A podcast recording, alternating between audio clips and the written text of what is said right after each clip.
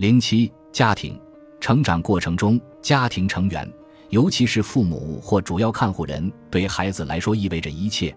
孩子会不断的寻求他们的认可。问题是，不是所有的父母都懂得生活。我是说，要求父母绝对中立的抚养孩子，避免自己的负面思想影响孩子，这在现实中是很难的。孩童时期，父母对金钱的看法以及他们是如何谈论金钱的。会对孩子产生巨大的影响。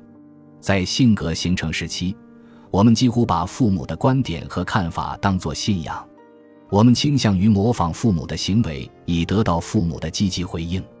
我们甚至没有意识到我们在这样做，这种行为已经内化了。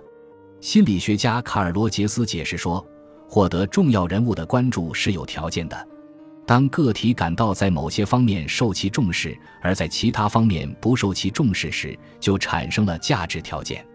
渐渐的，这个人的自尊情节同化了同样的态度。他对某一体验的积极或消极评价，仅仅是因为他从他人那里获得了这些价值条件，而不是因为这种体验提高或者削减了他的机体能力。通俗的讲，价值条件是有关我们要做什么才能被别人重视的信息。这些条件是建立在我们得到的积极的表扬或认可之上，家庭和社会共同塑造出这些条件。如果有了孩子，我们很可能还会把这些价值条件传给自己的孩子。比如说，当我还是个孩子时，我每次吃西兰花都会获得表扬和大量积极的关注。那我长大后肯定相信西兰花是健康食物。这很有可能会成为我自己价值条件的一部分，要吃的健康。同理，把西兰花换成金钱，让我们来想象一下：你从小和有着强烈慈善感的父母长大，想想他们是从哪儿获得了自己的价值条件？他们的父母。假设你父母的观念是不能为了一己之私花钱，如果有多余的钱，就应该把它捐给慈善机构。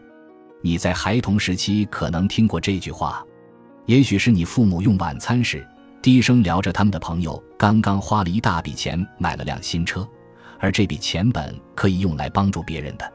这些观念都不是年幼的孩子自己的想法，但是孩子从父母那里反复听到这些话。孩子还发现，当父亲谈起对钱自私的朋友时，他似乎不太高兴，孩子便把这件事列入黑名单。因为他意识到此事会引发糟糕的情绪，作为一个成年人，这种童年形成的意识很可能会以内疚的形式出现。你想给自己买点好东西，但是你脑海里有个声音在轻声说：“你在浪费钱，你可以用那笔钱帮助有需要的人，不要自私。”父母传下来的金钱观有很多种，比如说，有的父母过度消费，在这种情况下。孩子长大后可能会出现储蓄困难的情况，又或者父母用钱很理智，从不借债。在这种情况下，孩子长大后可能会发现负债或向别人借钱都很困难。通常，父母的观点也会变成我们的观点，即使你真正的观点与父母的完全不同，但父母的影响可能会变成你耳边的低语，让你怀疑自己所做的每一个财务决策。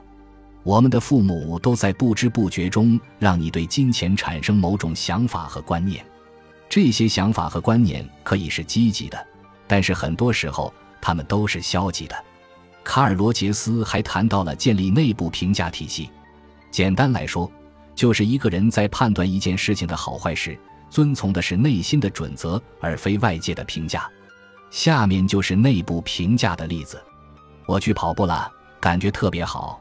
去年这个时候，我甚至不能沿街慢跑，更不用说绕城跑个不停。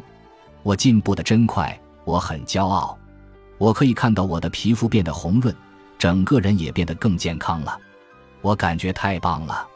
下面这个则是外界评价的例子：我刚刚去跑步了，我一直都很努力，男朋友也说我跑得不错。我跑步回来后，喜欢告诉他我都做了什么。听到他说他以我为荣，我很开心。尽管我一直很努力的运动，但还是没有人说我看起来瘦了。所以我怀疑这样做值不值得？你能看出外界评价体系的问题所在吗？你依靠外人，让你感觉良好，而不是依靠自己的内心。卡尔罗杰斯认为，要是能建立内部评价体系，你会更快乐。毕竟，你不能总操控别人的反应。现在，你的第一个练习来了。练习答案没有绝对的正确或错误之分，重要的是试图理解我们自己的金钱观。毕竟，我们不会每天都去审视自己的金钱观。练习写下你成长过程中听到的关于金钱的事。你父母对金钱的态度是什么？他们是怎么看待金钱的？你还记得一些特别的语句吗？比如“树上不会生钱”之类的。写下你成长过程中所见到的和金钱有关的事。你家里有钱吗？你会买很贵的东西吗？你会总迫不及待的要吃下一餐吗？你怎么看待你继承的金钱观？花点时间写下最先出现在你脑海里的三件和金钱有关的事。到此，我们已经研究了成年人最初的价值条件来自哪里。事情远没有那么简单。这本身就是一场残忍的自我剖析，朋友们，价值条件还可以来自其他很多地方。本集播放完毕，感谢您的收听，喜欢请订阅加关注，主页有更多精彩内容。